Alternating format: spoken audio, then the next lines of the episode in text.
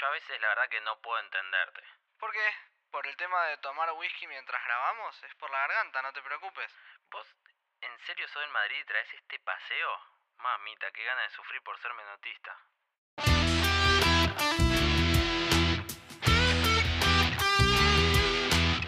Arranca Leo, pasaba la marca de Bono con la espalda de Ramos, se viene Villa, salió Casillo, ¡Gol!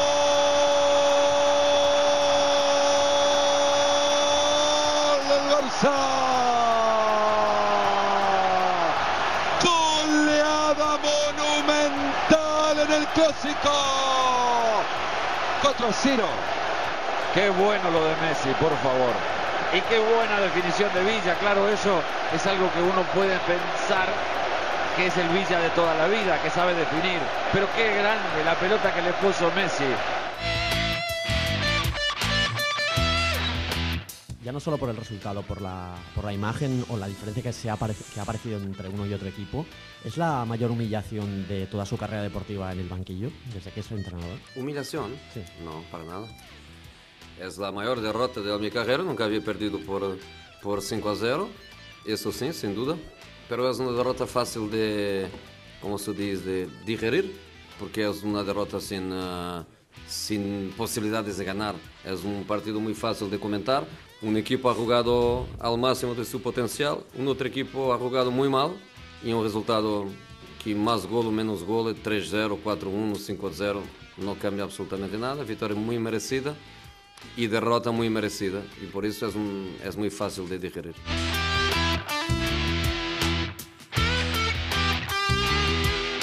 Los cambios que hace Mourinho son más para defenderse, para que no hagan la goleada y sin embargo se comen cuatro. Claro, y este- Y ahí se viene Boyan y avanza Boyan, levanta la vista, lo acompaña Iniesta cerca. La pelota pasada es para Jerry, no llega nadie, llega Iniesta, estaba Jeffrey. ¡Gol!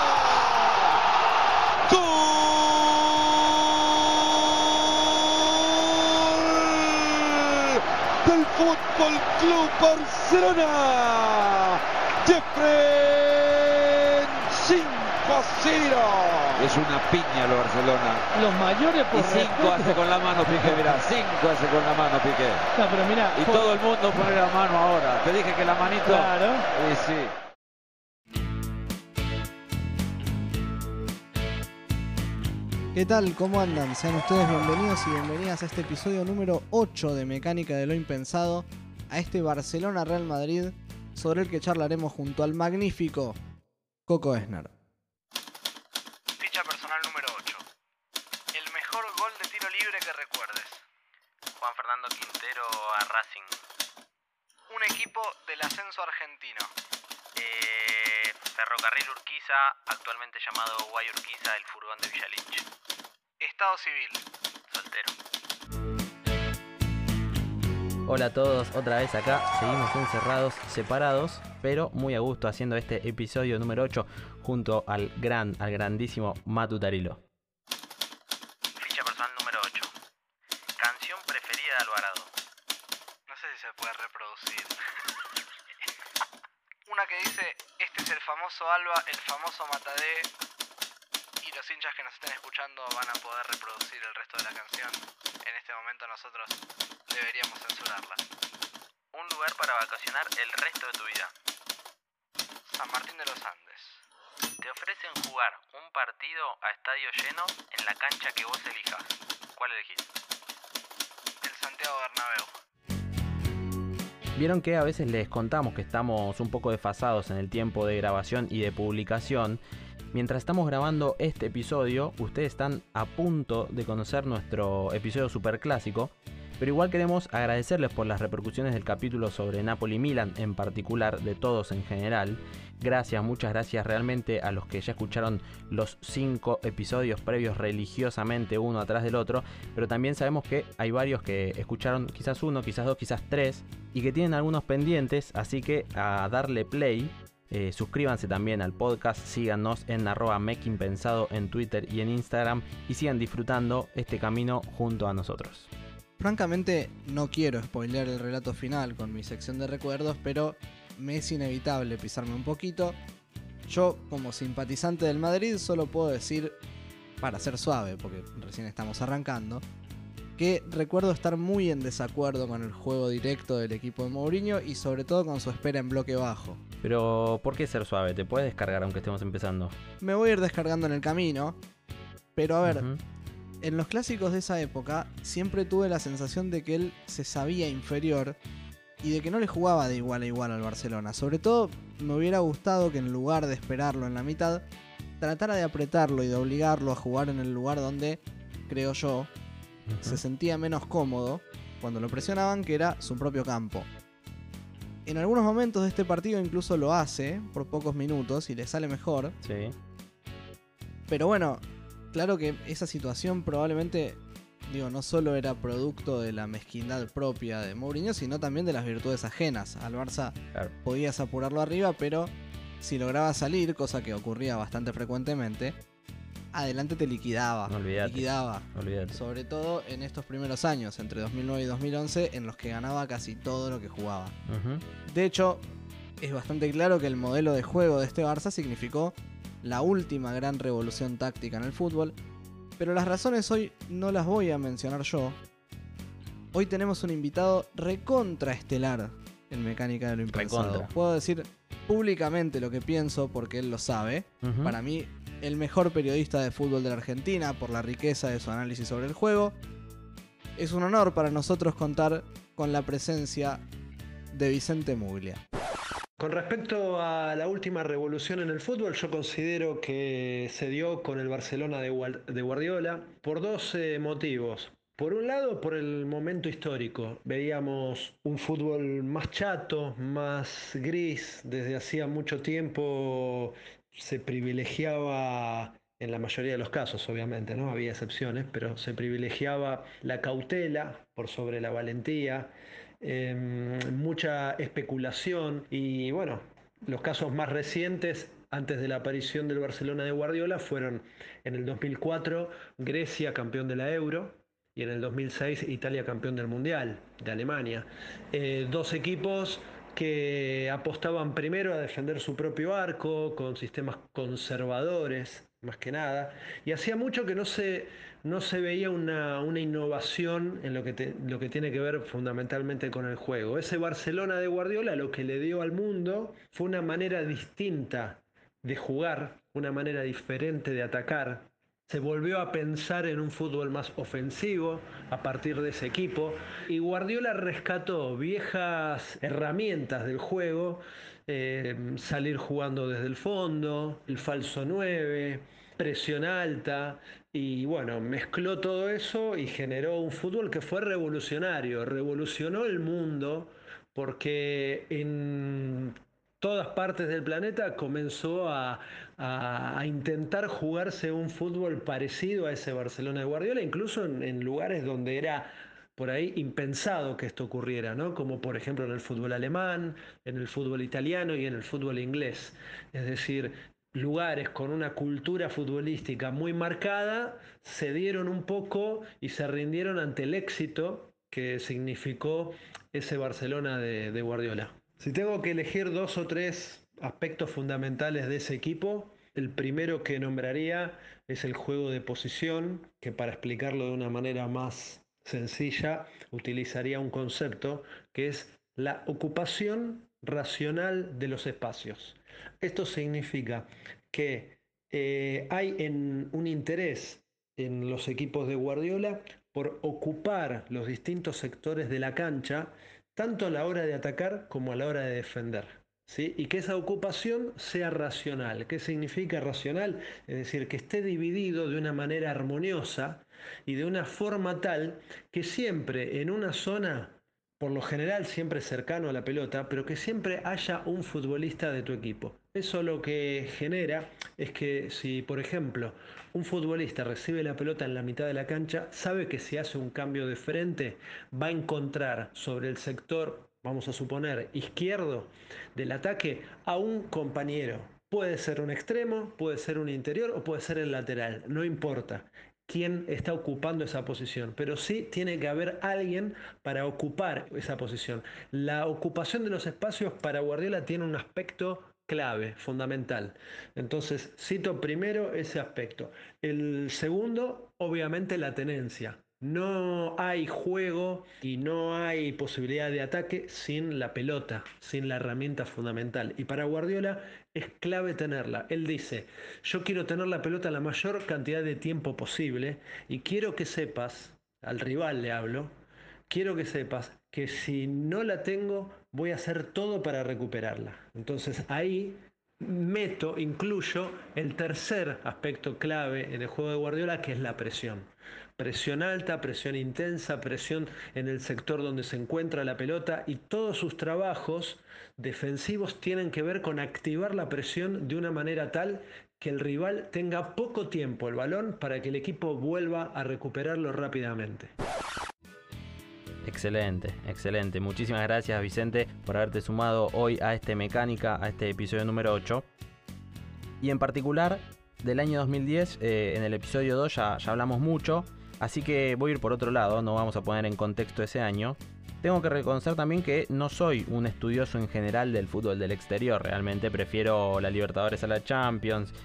Hay más chances de que me ponga a ver un Arsenal Banfield que un partido de la Liga Española o de la Liga Inglesa, así que no tengo demasiados recuerdos al respecto. No me hagas contestarte a eso. No, bueno, por favor. déjala pasar. Pero lo que sí quiero mencionar es que, aún con esos gustos, por esas putas casualidades de la vida, recuerdo haber enganchado en vivo el primer gol de Messi en primera. De hecho, me acuerdo que primero hubo uno anulado y después el que terminó valiendo con dos sombreritos hermosos. Atenció, Messi per Ronaldinho, pilota picada per Messi, entra a l'àrea Messi, som minant la vaselina, gol!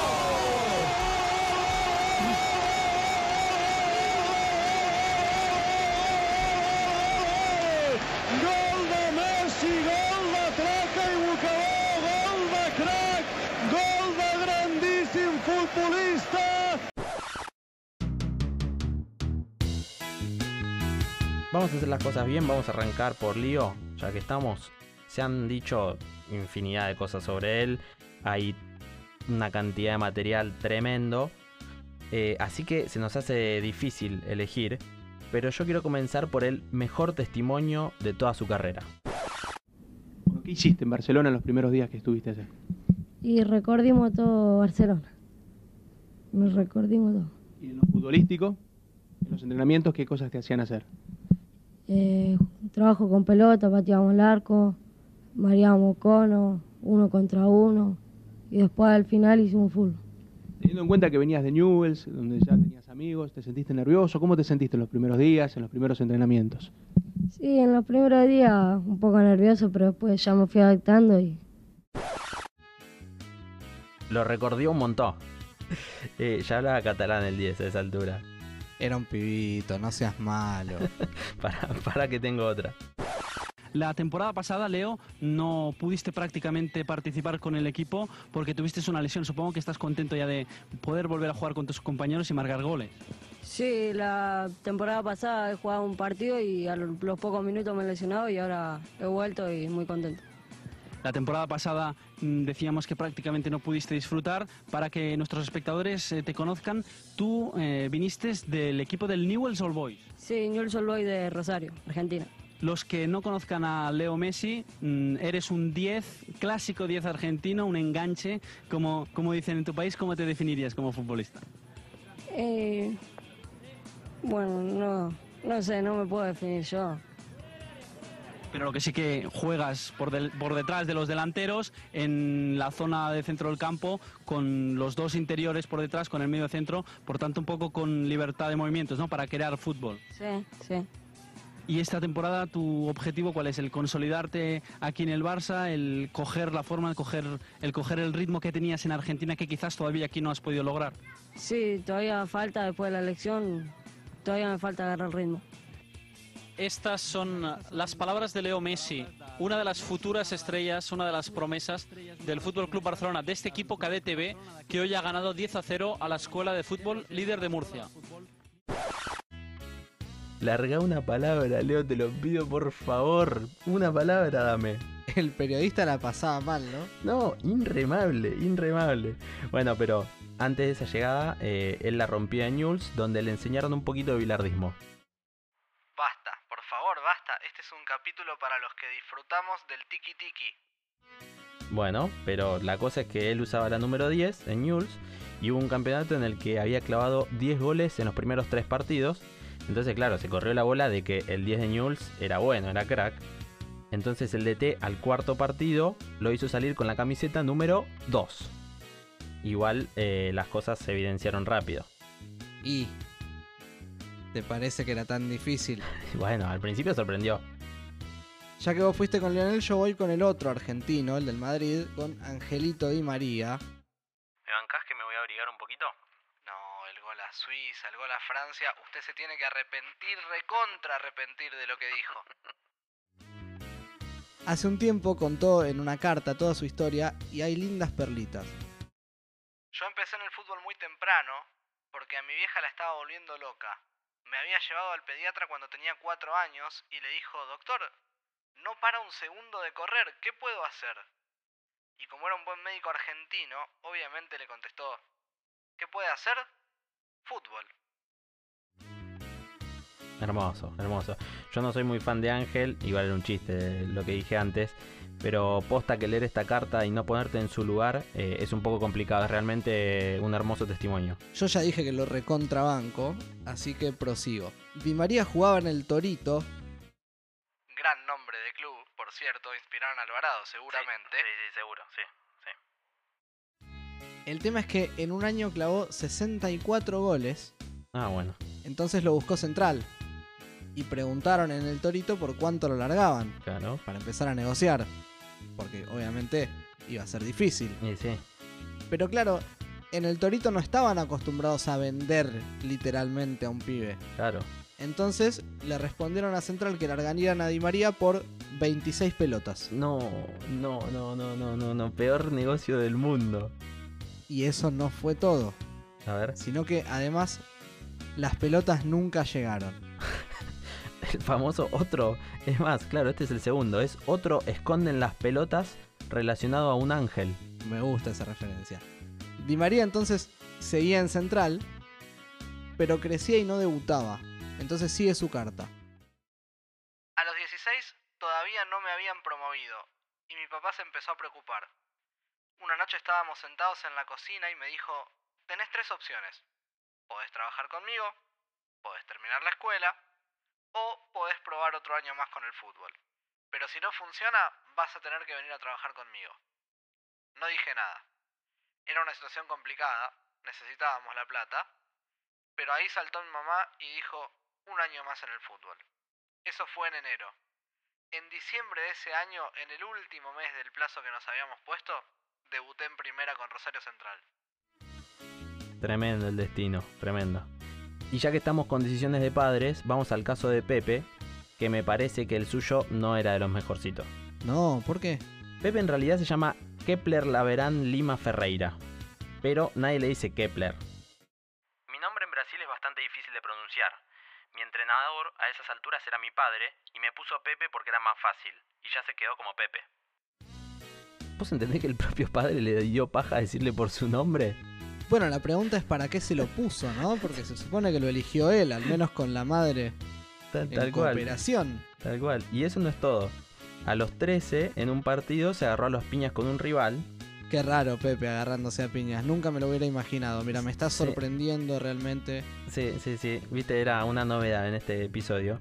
Pero se armó mucho revuelo al punto de que pensaron en largar el fútbol. Y el padre le dijo: Vamos hasta donde nos deje el fútbol. Si no conseguimos, no te preocupes. Tengo un carro, lo vendo y compramos un taxi para que lo conduzcas. Tendrás un empleo. ¿Te das cuenta que el pibe tenía 13 años y el viejo lo quería poner a laburar de tachero? Bueno, digamos que pensaban que el pibe tuviera un futuro, qué sé yo. y ya que estamos en un momento infantil, vamos a Puyol que, como yo, quería ser arquero. Empecé jugando de portero, pero tenía unos problemas en la espalda provocados por el campo de tierra de mi pueblo y por los de fútbol sala que eran de cemento. Además, yo no tenía miedo a nada y siempre me tiraba por el suelo. Fue entonces cuando fui al médico y me dijo que esos golpes no me beneficiaban y que no debía ponerme más de portero. Por ello pasé a ser delantero. ¿Qué chico puede elegir ser arquero? Yo nunca lo voy a poder entender en mi vida. Más respeto, viejo. Más respeto que somos los que después te cagamos las chances de gol.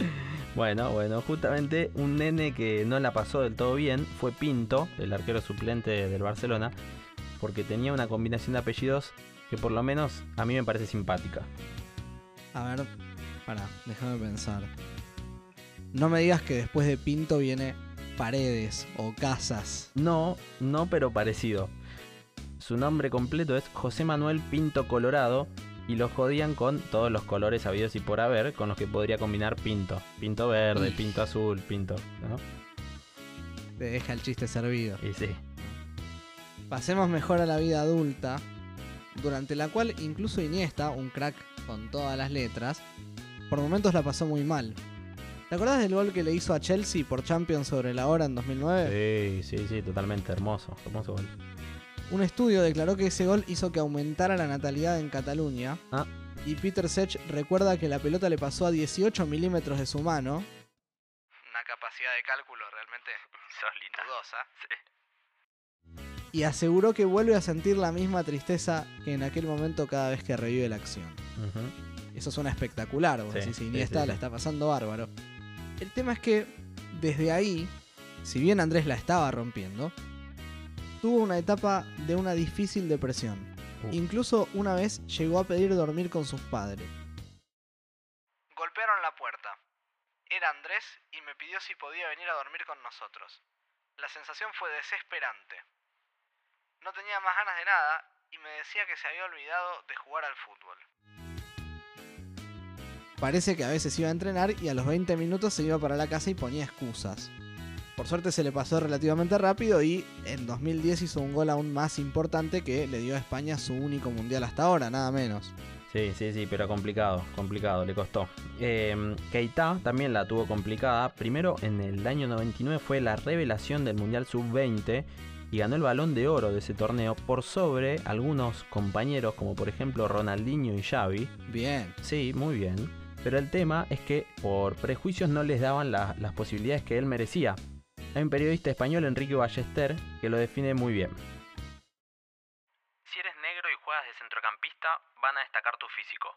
Da igual que muestres una extraordinaria lectura táctica de los partidos y no importa que tu capacidad técnica sea sobresaliente. Da igual que rondes los 100 pases sin fallo y no importa que el partido se juegue antes en tu cabeza que en el césped. Da igual lo que hagas porque ya han decidido lo que eres. Eres negro, corres mucho, eres físico, eres negrocampista. Subyace ahí un curioso racismo cotidiano. Y tiene bastante sentido lo que dice.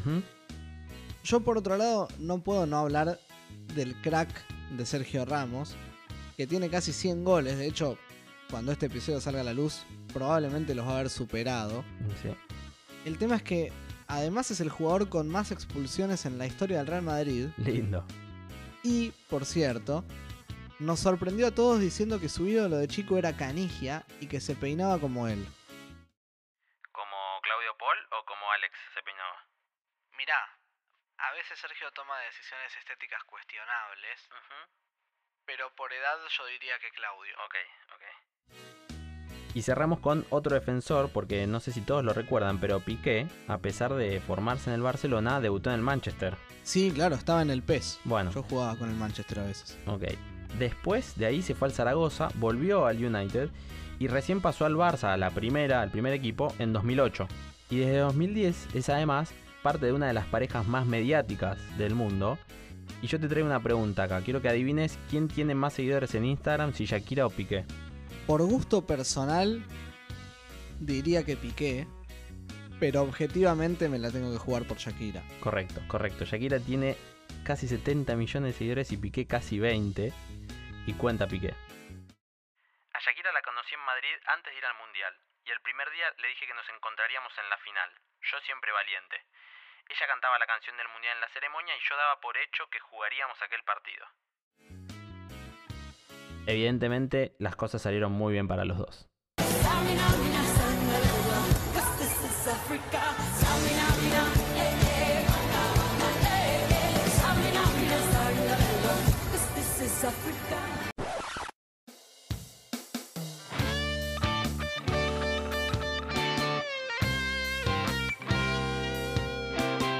29 de noviembre de 2010, hace casi casi 10 años exactos. El partido se jugó un día lunes, bastante raro, y ya lo deslizamos al pasar, pero vale la pena recordar que España acababa de consagrarse campeona del mundo unos meses antes, con muchos de los jugadores presentes en este partido. Yo en mi cabeza sigo con el Waka Waka, ¿eh? Pero bueno. Además, Mourinho era el DT del Madrid hace poco y venía de ser campeón de la Champions anterior con el Inter de Milito, no de Milán, de Milito. Y había otros jugadores que serían históricos, pero que acaban de llegar. Di María, ya lo nombramos, Osil y Kedira eran nuevos en Madrid, Villa y Masche eran nuevos en el Barça. Pero, ¿por qué estamos acá, en este partido en particular? ¿Quién mejor para ponernos en contexto que Vicente Muglia? Bueno, yo creo que este partido justamente lo que lo hace uno de los puntos más altos del ciclo Guardiola es la jerarquía y la importancia del rival, por un lado, obviamente el, el resultado final que lo hace histórico, eh, la mm, también pica entre los entrenadores, entre Guardiola y Mourinho, y a su vez ser parte de un partido que es parte de un ciclo histórico. Entonces, a la hora de, hablar de los puntos más altos de ese Barcelona de Guardiola, uno va a mencionar ese partido. Y además, bueno, está claro, ¿no? Obviamente por el nivel de juego, porque no fue un 5 a 0, un resultado eh, mentiroso, o que los goles vinieron, que no vinieron como consecuencia del juego. Todo lo contrario, fue por momentos un baile en el cual los jugadores del Real Madrid corrían detrás de la pelota y, se, vio al Barcelona de Guardiola en su máxima expresión. El Real sale con Casillas, Ramos, Pepe, Carvalho, Marcelo, Alonso, Kedira, Cristiano Ronaldo, Osil, Di María y Benzema. Un 4-2-3-1 con Benzema como novedad, cuando en realidad el puesto era de Higuaín, a quien vemos casualmente eh, abrazando a Messi en el túnel cuando la cámara los enfoca antes de salir. Pero fíjate vos lo que es esa formación. ¿A quién sacás? ¿A Carvalho? Ponele. ¿Qué podés reforzar? Nada. Es literalmente el equipo que yo usaba en la Play y se comieron 5. Sí. Es que del otro lado había un 4-3-3, tu esquema preferido, con Valdés, Alves, Piqué, Puyola Vidal, Xavi, Busquets, Iniesta, Pedro Messi Villa. Ya lo vamos a analizar mucho más en profundidad, pero de salida se planta así. Nos preguntamos, desde la curiosidad, si este Barcelona de Guardiola con estos jugadores es en algún sentido distinto a otros equipos del Barça que haya dirigido Pep. Y por eso se lo preguntamos a Vicente.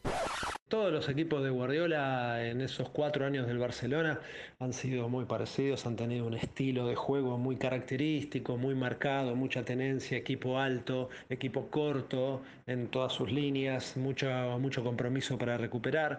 Lo que le ha dado algún tipo de cambio obviamente tiene que ver en función de, de ciertas características de los futbolistas utilizados.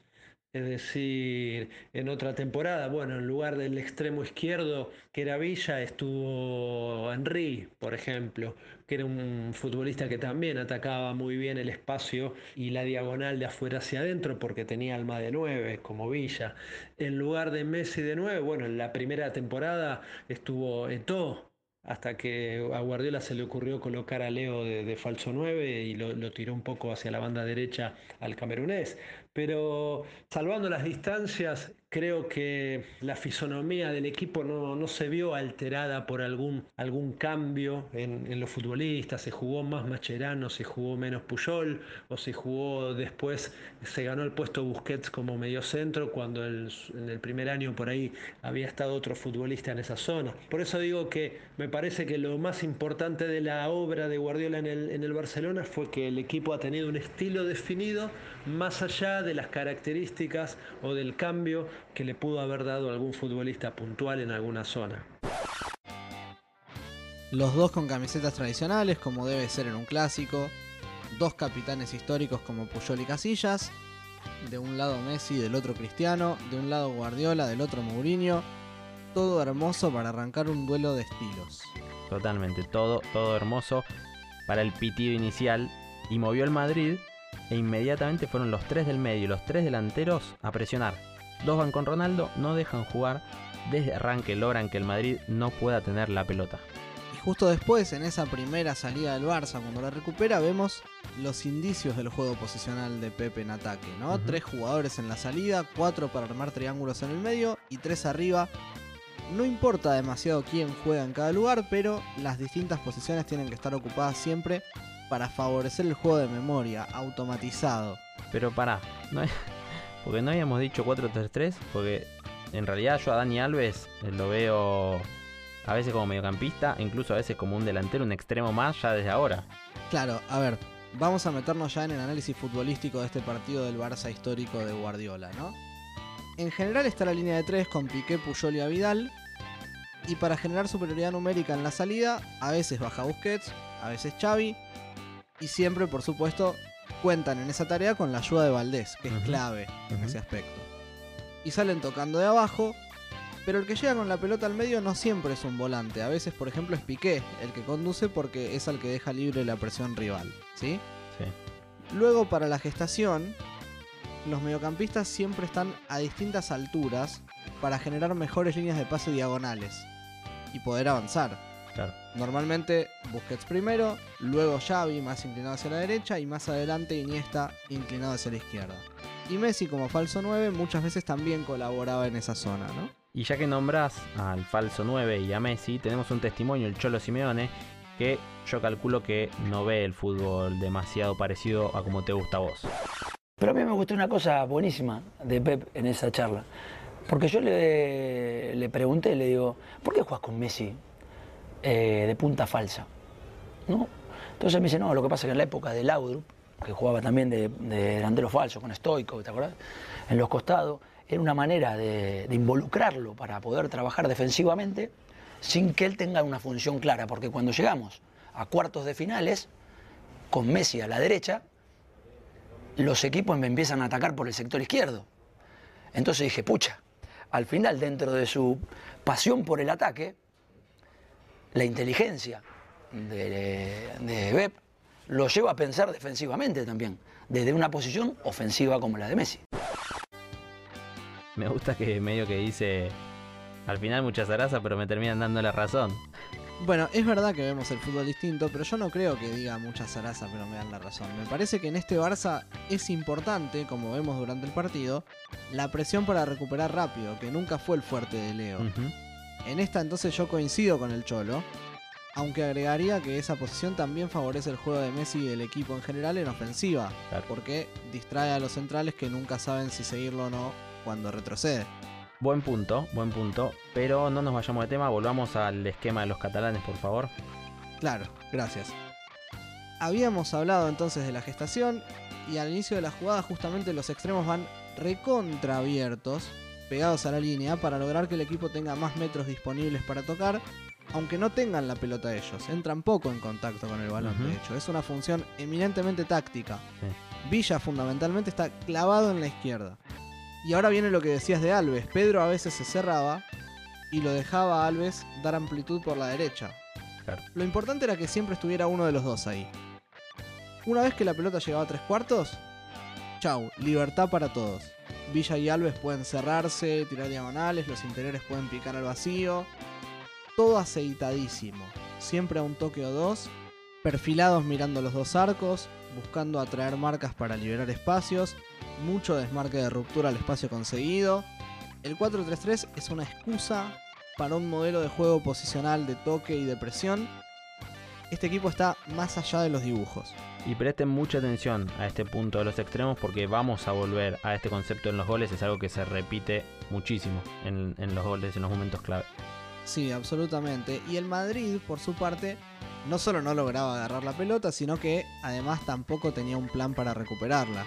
Pelotazo a la Claro. marchanta, una suerte de 4-4-2 con Osil y Benzema tratando de presionar y Cristiano volviendo tarde sobre la derecha, generando un hueco que el Barcelona obviamente trataba de aprovechar.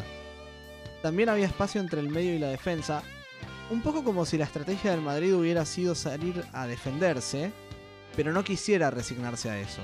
Es que ya lo dijimos antes, las posesiones son realmente muy muy cortas, no le dura la pelota al Madrid. Y lo que sí no se puede negar es la entrega física que están dando los merengues. Cuando el Barcelona ya ataca en el último cuarto, muchas veces quedan incluso con línea de 5 para ocupar espacios con Di María de 3, siguiendo a Dani Alves de Wing, una locura si lo, si lo escuchamos de esta manera. Y son espacios que el Barça igual generaba con su juego, así que era, era imposible. Sí, suena raro, pero bueno, es lo que, lo que uno ve en el partido y una sí, de estas cosas que nos gusta destacar en Mecánica de lo Impensado porque en general no las recordamos, ¿no?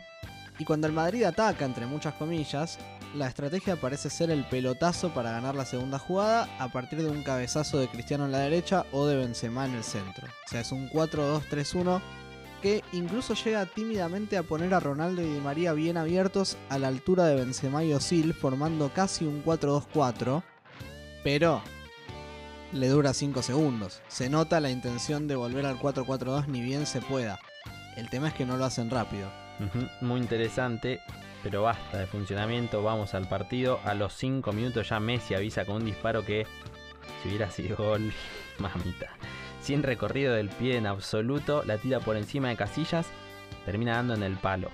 Crack total y absoluto. Impresionante lo que hace. A todo esto, ahí se ve claramente como el Barça una vez que salía te atacaba con 8 jugadores, No, sumando sí. inclusive a Vidal. Una locura. Alves de afuera también casi la clava. Mourinho pedía por favor que jueguen unos metros más adelante porque ya la veía venir. En ese momento, el Madrid empieza a cambiar un poco su estrategia.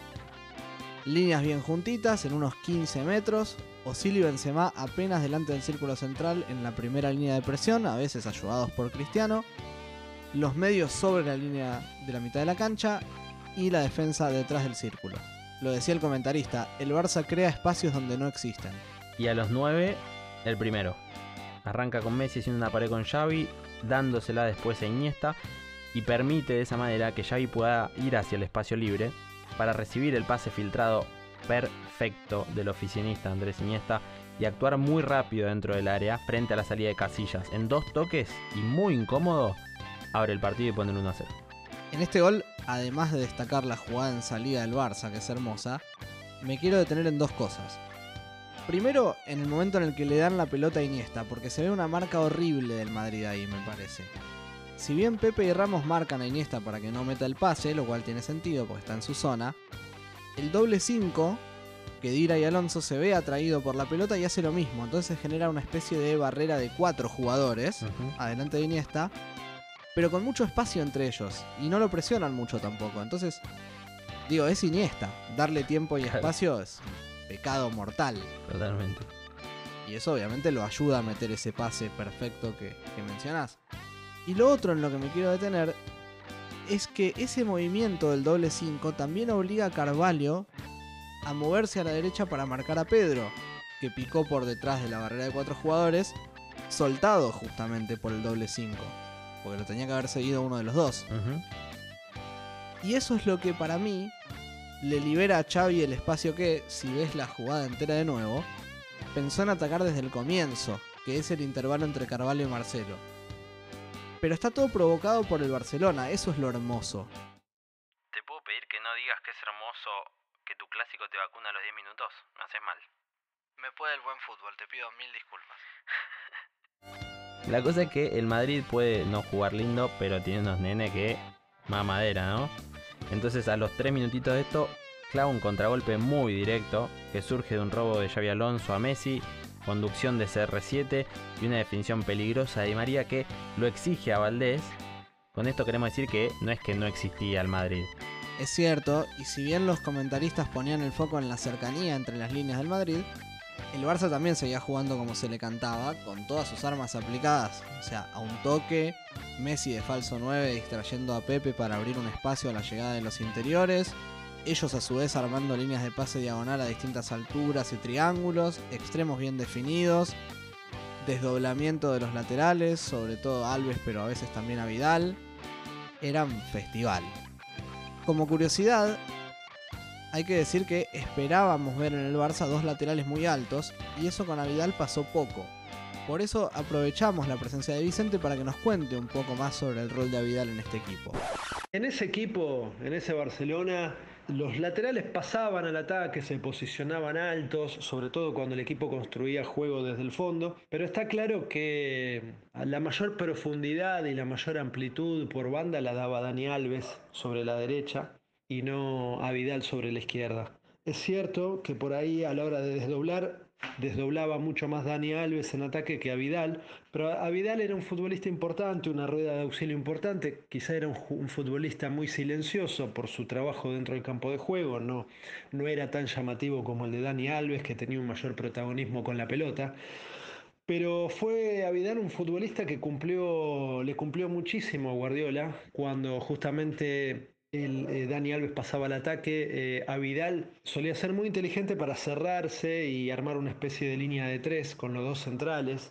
Era un futbolista que por ahí no te iba a jugar un partido nueve puntos, no iba a ser la gran figura del Barcelona.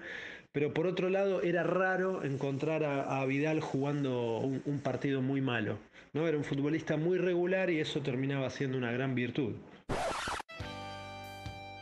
Muchas gracias Vicente por aportar desde tu experiencia, desde tu conocimiento.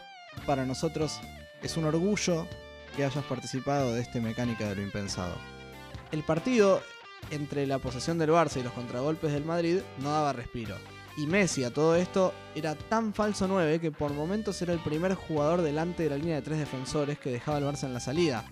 Esto va en particular para la gente que dice que en la selección en ese momento recibía demasiado atrás era un animal, un jugador de toda la cancha. Tocaba e iba y no lo encontraban, ¿eh? No, pero el de este primer tiempo es un Messi distinto a lo que se va a ver después, justamente por esto. Porque acá tocaba desde más atrás, era el que preparaba el primer pase quizás, no el último. Y no se lo ve todavía hacer nada extraordinario a lo Messi.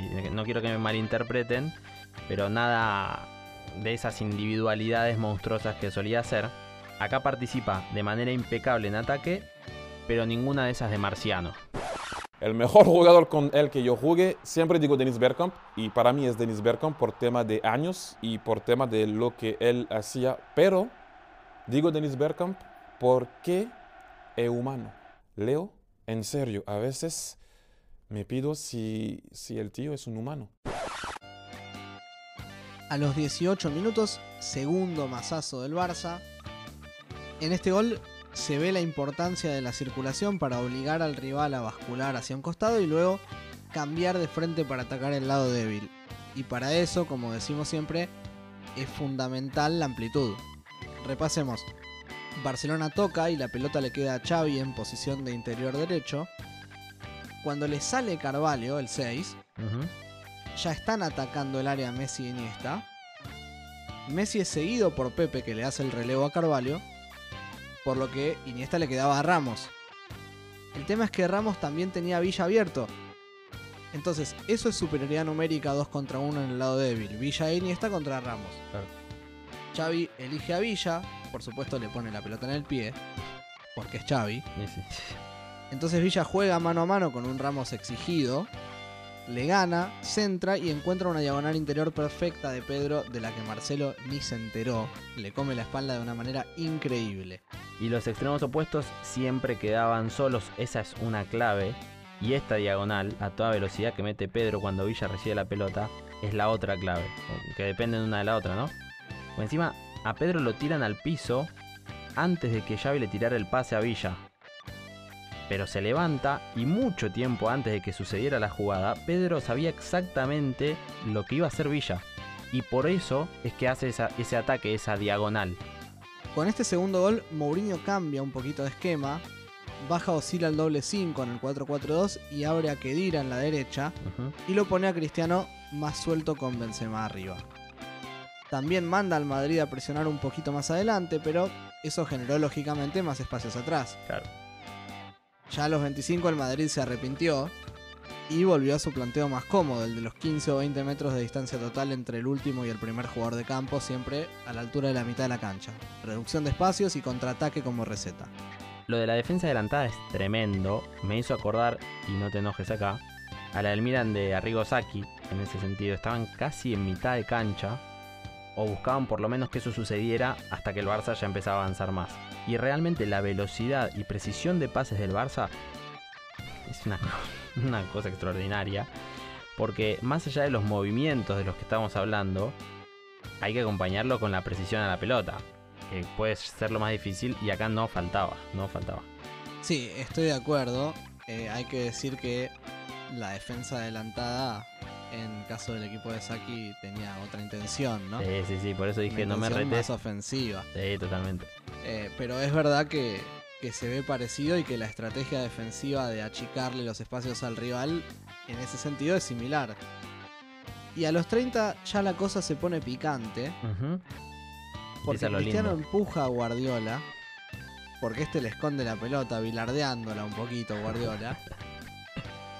Y Carlos Martínez, el relator que también estaba en el PES, arriesga. Seguro que va a haber tangana. Qué linda palabra, por Dios. Manotazos, empujones. Se calentó el partido. Mal. El Madrid ya no sabe qué hacer. Y hay un dato de color acá.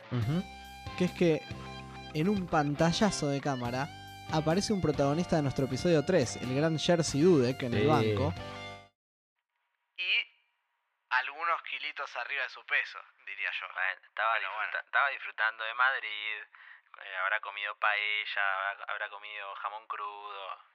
Claro, Y estando Casillas, vivía sentado, pobre. Y ahí, después de esta tangana, se desordena un poco todo. A ver, no me malinterpreten acá de nuevo. Desorden comparado con lo que veníamos viendo. No, no- no es que es un quilombo, un partido de, de bajo nivel. Lo que pasa es que el Barça reguló un poco los últimos 15 y el Madrid por momentos aprovechó eso y se le vino. Sí, hay un penal que no le dan que es dudosísimo. Dudosísimo. Para mí es penal. Lo baja con la pierna. Sí, sí, sí, para mí es penalazo también. Al final, la sobrada de Guardiola podía haber salido bastante mal, porque despertó al Madrid, que de paso volvió a cambiar de banda a Di María y a Cristiano. Los iba poniendo con pierna cambiada y con pierna natural alternativamente de a ratos. Sí, y por cierto, a Messi Carvalho le pega un codazo y lo amonestan a él, a Messi. Eh, raro lo del árbitro. Sí, medio flojo el arbitraje, pero bueno. El Barcelona finalmente logró aguantar la embestida del Madrid y así terminó el primer tiempo. Yo, en, en mi situación personal, yo siempre digo que debo tanto a mis jugadores como también debo a los que no han sido mis jugadores y que me han creado problemas. Yo, por ejemplo, eh, Messi nunca jugó en mi equipo, yo jugué contra él. Me ha hecho mejor entrenador. El Madrid hace un cambio desde el vestuario, saca a Osil y vos me dirás, pone un delantero como Higuaín o al menos un volante con recorrido como Pedro León. No. No.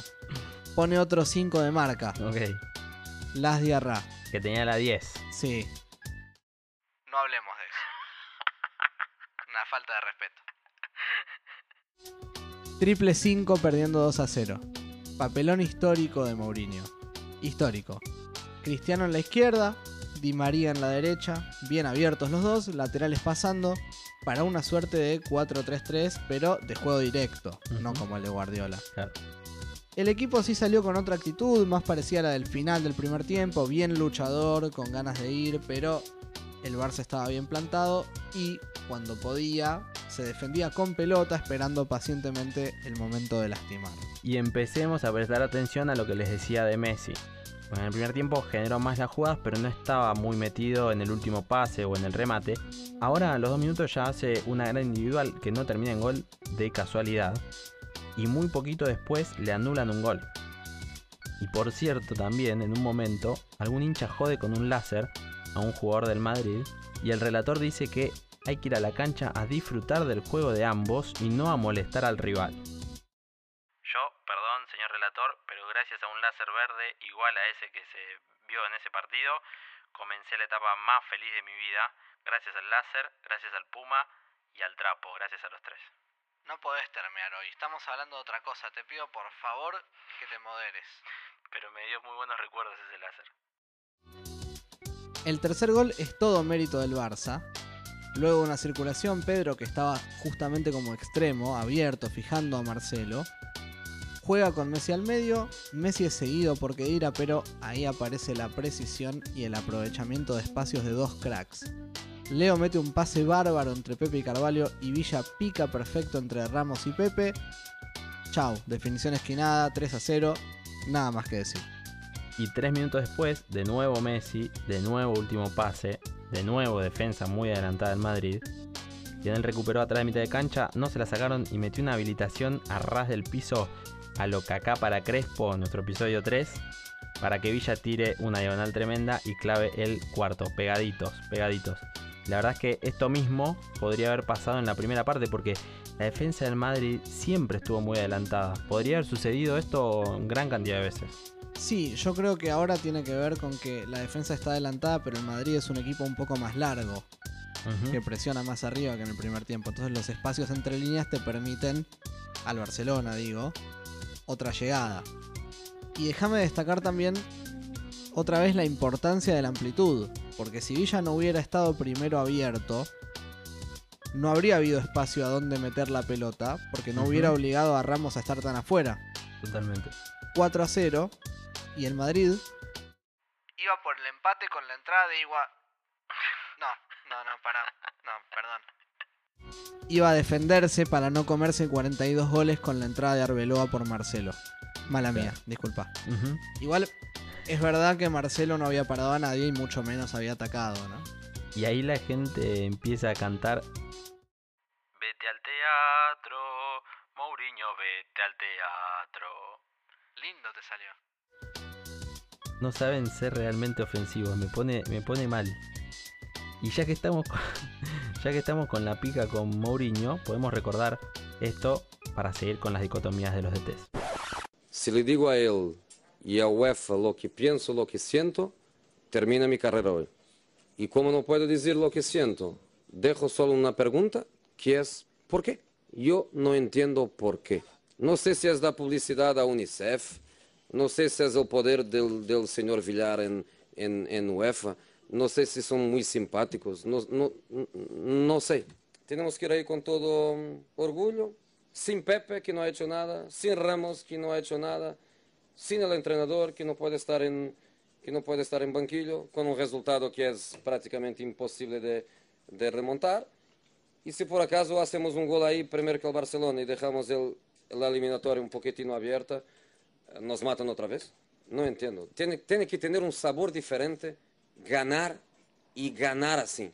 Tiene que tener un sabor diferente. Tú tienes que ser muy mala gente para el sabor de ganar ser igual ganando así o ganando el último minuto con un gol en la mano. Josep Guardiola es un entrenador fantástico de fútbol, pero ha ganado una Champions que a mí me daría vergüenza de ganarla. Hola Pep, no sé si te han comentado el contenido o parte del contenido de la rueda de prensa del señor Mourinho esta tarde. Incluso ha comentado, eh, palabras textuales, que como viviste el escándalo de Stanford Bridge hace dos años, lo entiende porque estás acostumbrado a que los árbitros te piten a favor. No sé si hay respuesta a todo esto. Bueno, en primer lugar, buenas noches. Buenas a todos. Como el señor Muriño me ha tuteado, yo también le voy a tutear. Me ha llamado Pep, yo le voy a llamar José. No sé cuál es la cámara del señor José. Deben ser todos, deben ser todas estas. Mañana a las 8.45 nos enfrentamos aquí en el campo. Fuera del campo y ha ganado. Lo ha ganado durante todo el año, ha ganado durante toda esta temporada y en el futuro lo que va a ser. Le regalo su Champions particular fuera del campo, se la lleve a casa y la disfrute como todas las otras. En el otro jugaremos, a veces ganaré, a veces perderé, o ganaremos o perderemos. Normalmente gana él, porque es su historia. Si le avala, nosotros a veces nos conformamos con victorias más pequeñitas, en las cuales provocamos la admiración del mundo y de las cuales no estamos muy, muy orgullosos. Mañana a las 8.45 saldremos a este campo a intentar jugar al fútbol lo mejor posible. En esta sala, él es el puto jefe, el puto amo, es el que más sabe del mundo. Yo no quiero ni competir ni un instante. Solo recuerdo que hemos estado juntos cuatro años. Él me conoce y yo le conozco. Y con eso me queda. Si luego él se quiere quedar por las declaraciones de la final de la Copa del Rey con los amigos de la prensa escrita y la prensa que ahí está de los amigos del presidente don Florentino Pérez y que hacen más caso a ellos que la amistad, no amistad, la relación que tuvimos, pues puede hacerla perfectamente. Tiene todo el derecho. No sé qué cámara era de José, no sé cuál era tu cámara, pero era, ahí va. Después del cuarto, posesiones largas del Barça como para cuidar el resultado y atacar si se abre un espacio. Lo que se dice defenderse con pelota. Te digo, es hasta desesperante. Peor que en los primeros minutos. La pierden, presionan en la salida, vuelven a recuperar. Es demente. Hay un par de salidas con toques de primera, tacos, caños entre los 23 y los 25, 25, 30 del segundo tiempo. Que yo no sé cómo los del Madrid no se desesperaron y empezaron a revolear patadas. Y te lo digo yo que soy menotista. Igual Villa estaba medio sobrador con el tema de los tacos y se termina comiendo una patada de amarilla de Ramos. La verdad es que no podemos describir mucho lo que pasó en este tramo con el Madrid corriendo de atrás los toques del Barça, es ir y verlo. Está en YouTube el partido, vean entre los minutos 23 y 25, 25 y medio y vean que es alucinante. Vos lo dijiste negativamente lo de Sobrador. Yo lo digo positivamente. ¿Cómo no vas a sobrar a tu clásico si le estás clavando cuatro? Yo soy capaz hasta de menear al lado de la pelota hasta que me la vengan a sacar. Eh, igual a los 30 sale Villa, aplaudido, ovacionado. No con palmas, sino coreando su nombre. Era su primer clásico, para mí me parece un poco mucho. Y entra Boyan, Boyan Kirkic. Yo solo quiero decir que no hay que sobrar. No se juega así al fútbol. Es hermoso. Sobre Bojan Kirkic, quiero decir que era el jugador favorito de mi hermano en la Play. Él decía que iba a ser crack mundial. El tema es que en la primera pelota que toca Boyan, Xavi lo había dejado solo contra el arquero y se tropieza. En fin, me parece que no la pegó mucho mi hermano con esa apuesta. ¿Sabes que Tenía guardado esto por si decías algo al respecto. Escuchá lo que dijo Boyan para los que lo critican como vos. Jugué en el mejor Barça de todos los tiempos. En el Milan, en el Ajax, en la Roma y marqué en las cuatro grandes ligas. ¿Soy la promesa que no fue? ¿Cuánta gente sueña con tener una carrera así? Está bien, muy respetable, pero no la rompió en ningún lado. Pero Bueno. bueno. El caso es que el Madrid queda completamente desdibujado. Igual que la camiseta de Kedira, que le quedó amarilla y roja porque se le distinguió alguna del Barça que le habrá tocado por ahí. Sí, buena calidad la de las casacas europeas. Es floja la marca de la pipa ahí. Sí, sí. Y hay que decir que este era el primer partido que el Madrid perdía en la temporada. Estaba puntero, ¿entendés? No, la, la diferencia entre uno y otro es abismal, im- impresionante. Y finalmente el quinto gol es la exhibición del atraer para liberar, ¿no? Este concepto de atraer marcas para liberar espacios. Toca y toca el Barça en la zona de Alves hasta que su salida con Iniesta atrae a Arbeloa, que lo sigue. Y a su espalda va Boyan. Ahí pone la pelota Andrés. Y el Barça queda atacando 3 contra 3. Boyan, marcado por Pepe, tira un centro más o menos. Pero Carvalho venía con Iniesta y no llega a cerrar. Y Jeffren, un venezolano recién ingresado y al que yo francamente no recordaba, le come la espalda a un Ramos sin ganas de nada. 5 a 0 y baile histórico. Carlos Martínez, el relator, dijo, Recuerda goleadas históricas y míticas en los Madrid-Barça. Déjame decir que Jeffren hizo algo muy similar a lo de Pedro en el segundo gol. Vio venir varios segundos antes el pase y por eso atacó ese espacio. Y en el festejo Piqué eh, saluda a su tía Ramona y no sé por qué todos se indignan porque dicen que gastó el Madrid por la cantidad de goles. No, claro, tal cual. Beso a la tía Ramona, en cuya existencia por supuesto creemos todos, ¿no? Sobre todo los del Madrid. Tenemos clarísimo que estaba saludando a la tía. Levantó los cinco dedos para, para saludarla. y después de eso, el quilombo. Ramos con patada a Messi, manotazo en la cara a Puyol, recibiendo la roja, por supuesto. Y primero que es el más expulsado de la historia del Madrid. Y segundo que en un partido así, si no hay un expulsado, no tenés sangre, papito. Igual eh, hay, que, hay que decir que lo respeto y se la bancó contra todos. Ojo, Ramos. Yo creo que se la ha ido ahí, ¿eh? Uy, ahora con Puyol, madre mía. Y este Iturralde con la... lo expulsa. A la calle Ramos. Ya estaba calentito con la entrada que decías tú en el centro del campo antes a, Sí. a Villa, creo Bueno, recordar. ¿no? Ahora también le da un manotazo a Xavi, pero pasa. feo gesto de Ramos que a su compañero de selección. Primero ya es a Puyol, primero al que, al que le da un manotazo. Qué patada, ¿no? Que la patada es a destiempo, sin opción de ganar la pelota Por tarde. detrás. Bueno, yo creo que el partido no merece esto. Pues no. No merece este final.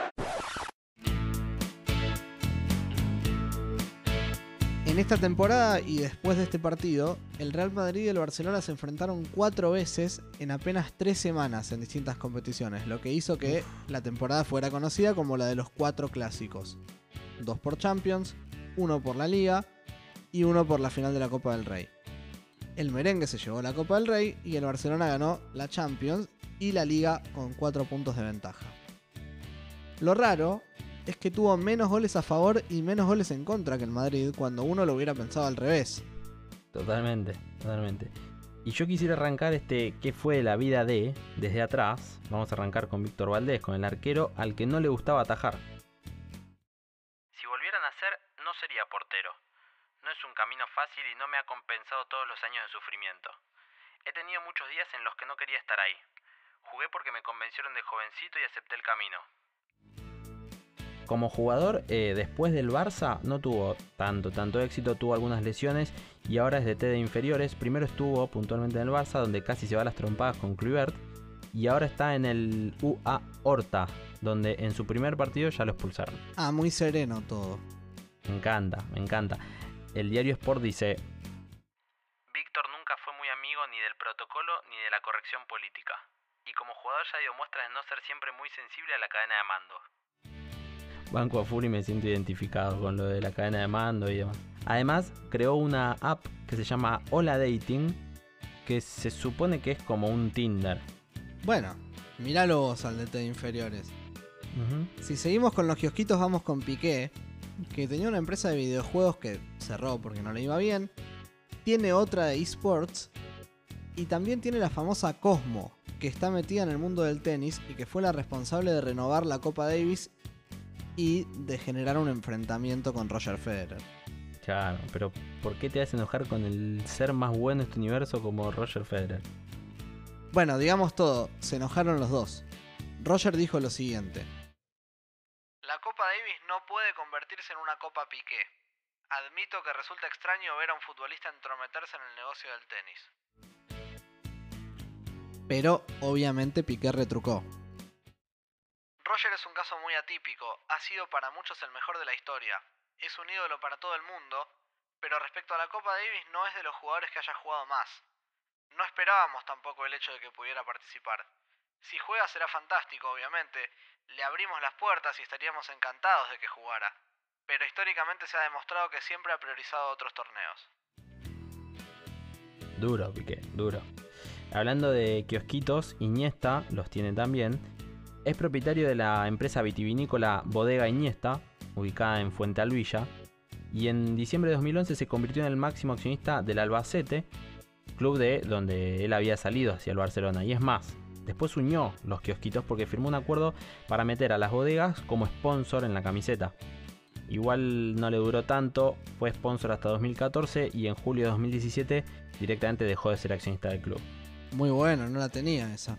Lo que sí sé es que hay muchos jugadores que no tienen sus kiosquitos en regla. No, no me digas. ¿Qué pasó? Sí, sí, sí. Carvalho, Marcelo, Adriano Correia, que era suplente del Barcelona y no jugó, y Las Diarra fueron algunos de los condenados por diversos delitos con el fisco. Sí, y también está el caso de Lionel, ¿no? Que está ahí en investigación. Igual hay más de los legales. Justamente la Sanadia Ra, Las, el 10 del Madrid, creó una bebida energética llamada Heroic Sport o Heroic Sport y se confirmó como la bebida oficial de la NBA en Francia. El 10 del Madrid, mami. Y el otro Diarra, Mamadou, no tiene un kiosquito y por eso tuvo que volver al fútbol. Se había retirado ahí por 2011-2012 y volvió en 2014 para jugar para el Brentford de la segunda división inglesa. Lo que no sé si tenemos algún otro trotamundos acá. No tanto, solemos tener más. Pensá que hoy tenemos superestrellas. Sí podemos contar que Iniesta se fue al Vissel Kobe de Japón, que Villa también fue por ahí, por Estados Unidos. Pero creo que el caso más extraño es el del ignoto, el que vos no recordabas, Jeffren. El venezolano. Exacto, sí, venezolano cuando le conviene. No. Ahora pertenece al Slaven Belupo de la Liga de Croacia. Fue el primer venezolano en ganar la Liga de Campeones de la UEFA y de disputar eh, la Copa Mundial de Clubes de la FIFA. Pero en cuanto a la selección tiene unos temitas. En 2006 recibió una llamada del entrenador de la selección venezolana, Richard Páez, pero decidió rechazar la oferta porque él quería jugar para España, tenía la doble nacionalidad. En julio de 2010 descartó la opción y declaró, Junto con mi familia tomé una decisión hace tiempo. Decidí jugar con la selección de España. Ya puede venir el entrenador de la selección venezolana, pero yo tomé una decisión y no la voy a cambiar. Muy bien, muy consecuente. Claro, a todo esto, él venía jugando en selecciones menores de España, por eso es que tenía esta ilusión. Pero la mayor nunca le llegó, porque bueno, pasaron cosas. Entonces como ya no le quedaba otra, en abril de 2013 manifestó su interés en jugar para Venezuela y en el 2015 lo terminaron convocando. Un poquito panqueque, ¿no? Manzana. Por otro lado, Erika Vidal la pasó muy mal mucho tiempo por problemas de salud, de los que por suerte ya se recuperó. Pero no fue el único inconveniente que tuvo a lo largo de su carrera. Primero, escuchemos a Titi Henry. Teníamos jugadores increíbles en este equipo y a veces cuando estábamos en un, en un momento donde no se sabía qué hacer, buscábamos a Leo. Me acuerdo él volviendo, eh, bueno, de los Juegos Olímpicos. Y mejor jugador, mejor, bueno, lo de siempre, lo de siempre con, con él. Hizo un gol en la masía, increíble. Pobre Erika Vidal estaba, estaba con él por la banda, entonces Leo estaba por la banda derecha y, y Eric defendiendo a Leo. Este día Leo lo hizo de todo a Eric, pero de todo. Perdón Eric, pero eh, pasó. También acaba de discutir ahora hace unos meses con Messi. A Vidal dijo, Muchos jugadores no estaban satisfechos ni trabajaban mucho y también había un tema de comunicación interna. La relación entrenador-vestuario siempre ha sido buena, pero hay cosas que como exjugador puedo oler. Comuniqué al club lo que pensaba y había que tomar una decisión. se refería por supuesto a la salida de Ernesto Valverde como técnico del Barcelona. Claro. Y ahí Messi se le plantó por Instagram y escribió, pero creo que cada uno debe ser responsable de sus tareas y hacerse cargo de sus decisiones. Los jugadores de lo que pasa en la cancha, y además somos los primeros en reconocer cuando no estuvimos bien.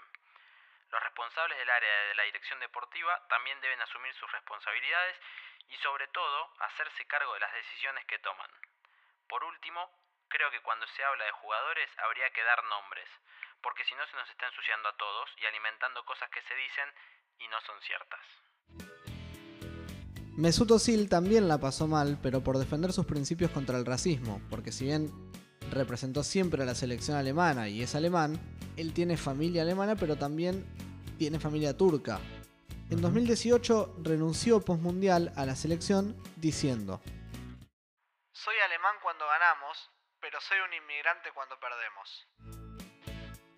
durísimo. Tremendo. Y además perdió patrocinadores por hablar de los malos tratos que reciben los musulmanes en China. Y tu amigo Paul Merson, Oh, ¿te acordás de Paul Merson? sí, sí, sí, sí, dijo sobre su rendimiento en el Arsenal. Si no tiene la pelota, es uno de los peores jugadores del mundo. Dime un jugador peor en todo el mundo cuando tu equipo no tiene la pelota. Nunca he visto a nadie tan desinteresado cuando no tienen la pelota. Le gusta repetir la palabra pelota a Paul Merson en sus declaraciones. No, Paul, no, Paul. Es el mismo argumento que le dio Van Gaal a Riquelme para ponerlo poco en el Barça. Sin comentarios, sin comentarios. A mí la que me gustó de Osil es una que tiró vía Twitter. Un hincha preguntó sobre la posibilidad de que algún día jugara en el Tottenham y él, jugador del Arsenal, respondió, Si no quisiera ganar ningún trofeo, sí debería jugar allí. Excelente. Era uno de mis jugadores favoritos de este Madrid. Esa es una venta de humo tremenda igual. El que no vendió humo y por eso dejó el Barça fue Keita, que dejó clarito que uno de los motivos por los que se fue al Barcelona fueron los impuestos. Ah, Firmó mirá. en China un contrato por dos temporadas y 14 millones de euros libre de impuestos.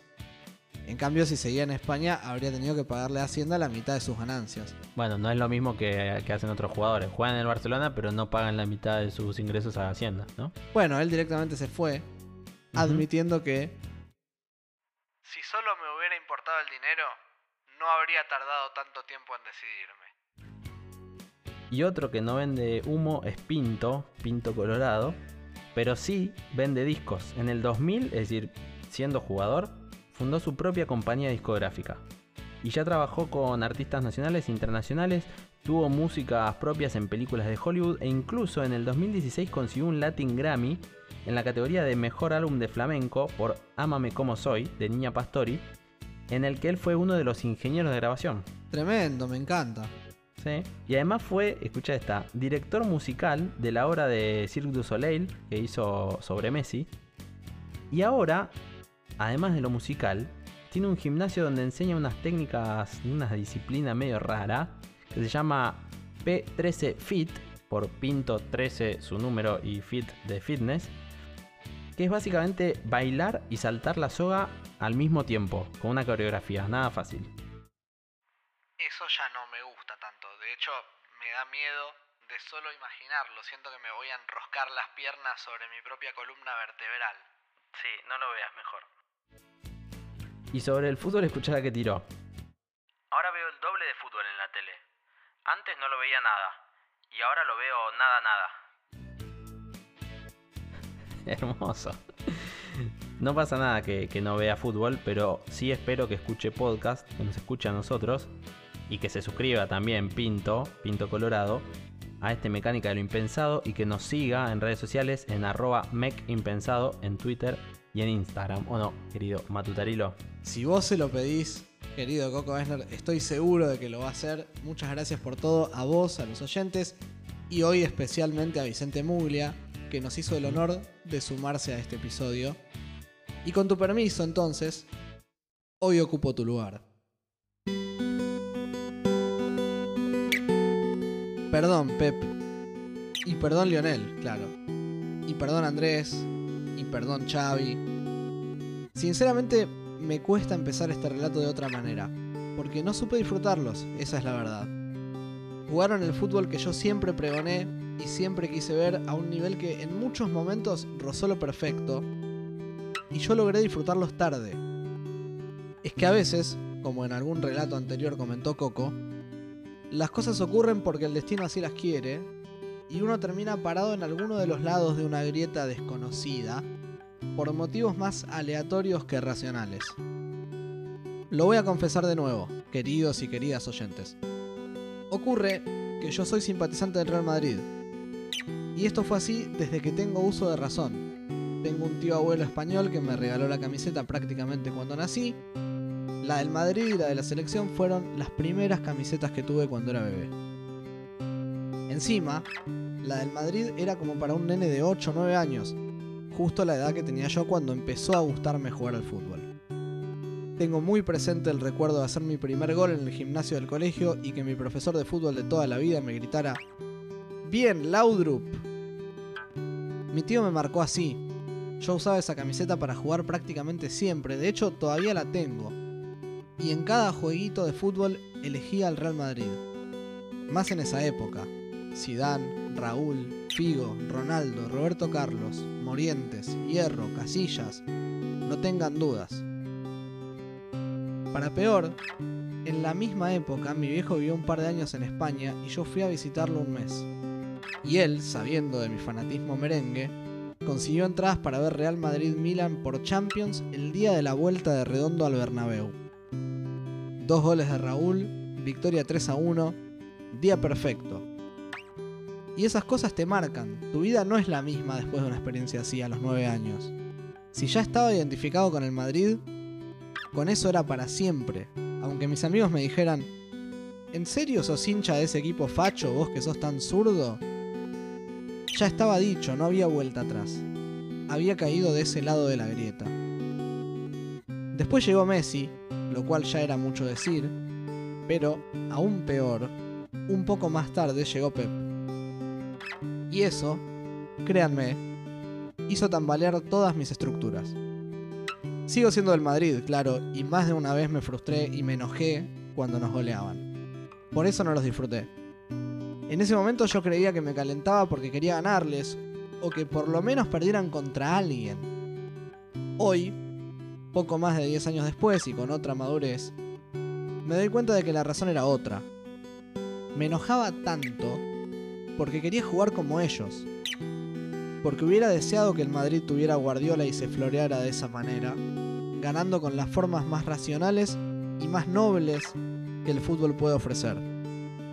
Nosotros encima teníamos a Mourinho que no podía ser más distinto. En ese momento, como les dije, yo me enojaba, pero ahora veo muy claramente que no era por los resultados. Como buen menotista, me enojaba porque nuestro eterno rival tenía al equipo con mejor funcionamiento que se hubiera visto jamás, y porque yo, por razones aleatorias, había quedado del lado equivocado de la historia. Y hoy, en este episodio, me doy el lujo de reconciliarme con el fútbol de Guardiola, de Leo, de Iniesta y de Xavi, y de pedirles perdón por ese fanatismo que en la adolescencia me impidió aplaudirlos del pie.